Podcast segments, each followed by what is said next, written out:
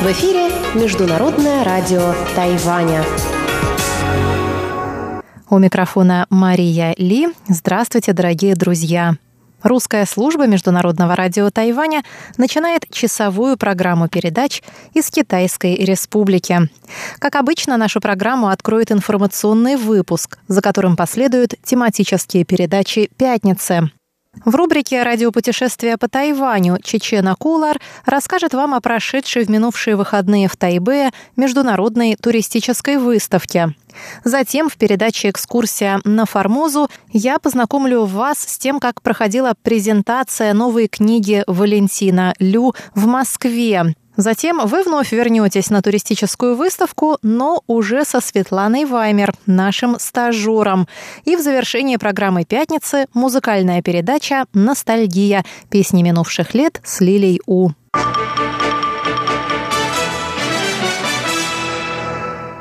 Мы начинаем выпуск новостей пятницы 30 ноября. Президент Китайской республики Цай Янвэнь встретилась с делегацией Национального комитета по американской внешней политике. Американская делегация прибыла на Тайвань с целью изучения результатов выборов в местные органы власти, прошедших на острове 24 ноября. Цай отметила, что в ходе этих выборов народу не пришлось голосовать по вопросам, связанным с отношениями между двумя берегами, так что политика правительства по поддержанию статус-кво в Тайваньском проливе остается неизменной. В ходе этих выборов народ выразил недовольство по некоторым аспектам нашей внутренней политики, и нам необходимо принять это близко к сердцу и переосмыслить. В то же время мы видим, что на этих выборах местного значения народу не пришлось принимать решений, связанных с вопросами политики в отношении двух берегов. Поэтому наша политика по поддержанию статус-кво остается неизменной. Президент отметила, что после выборов внимание многих наблюдателей приковано к отношениям сторон Тайваньского пролива, особенно в том, что касается связей между городами. Центральное правительство по-прежнему будет придерживаться стратегии, согласно которой города по обеим сторонам пролива будут сотрудничать в позитивном и открытом ключе, но без выдвижения каких-либо политических условий и предпосылок. Цай добавила, что перед выборами Тайвань столкнулся с такими вызовами, как распространяемая в сети дезинформация, которая нанесла удар по избирательным кампаниям кандидатов. По ее мнению, подобным атакам со стороны внешних сил подвергаются все демократические общества, отстаивающие открытость и свободу слова.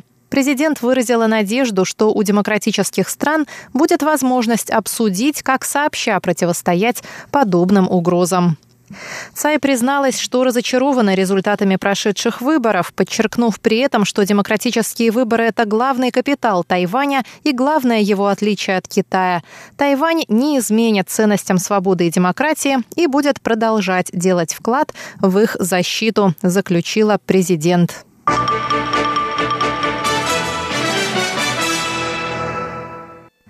Победивший на выборах мэра Гаусюна кандидат от оппозиционной партии Гаминдан Хань Гуюй встретился в четверг с делегацией от российской авиакомпании Royal Flight и обсудил с нею перспективы открытия авиасообщения и расширения возможностей для бизнеса.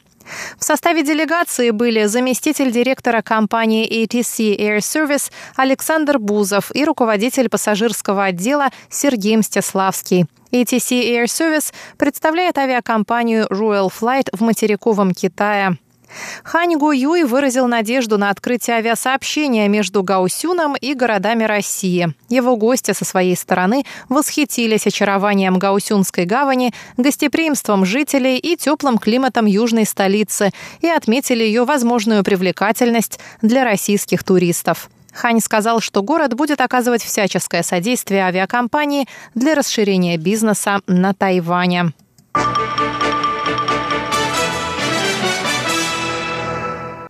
Число российских туристов бьет рекорды в результате отмены виз.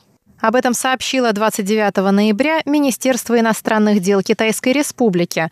По его словам, после предоставления гражданам Российской Федерации безвизового въезда на Тайвань, число российских туристов, приезжающих на остров, заметно возросло. Если раньше на остров прибывало в среднем от 600 до 900 россиян в месяц, то в октябре их было уже 1118. Это, по данным МИД, самый высокий месячный показатель за последние пять лет.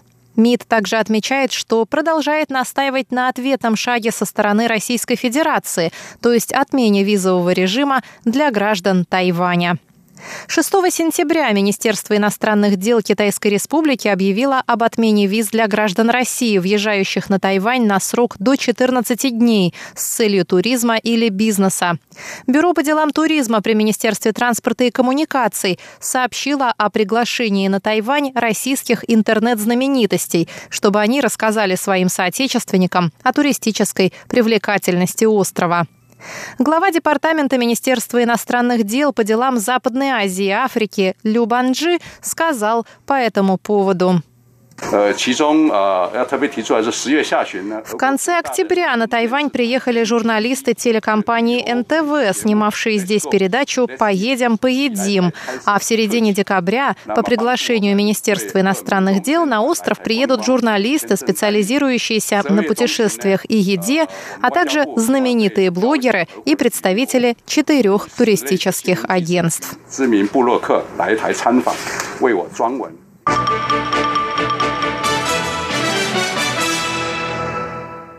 Температура воздуха этой зимой на Тайване будет несколько выше среднего, если верить прогнозам Центрального метеорологического бюро.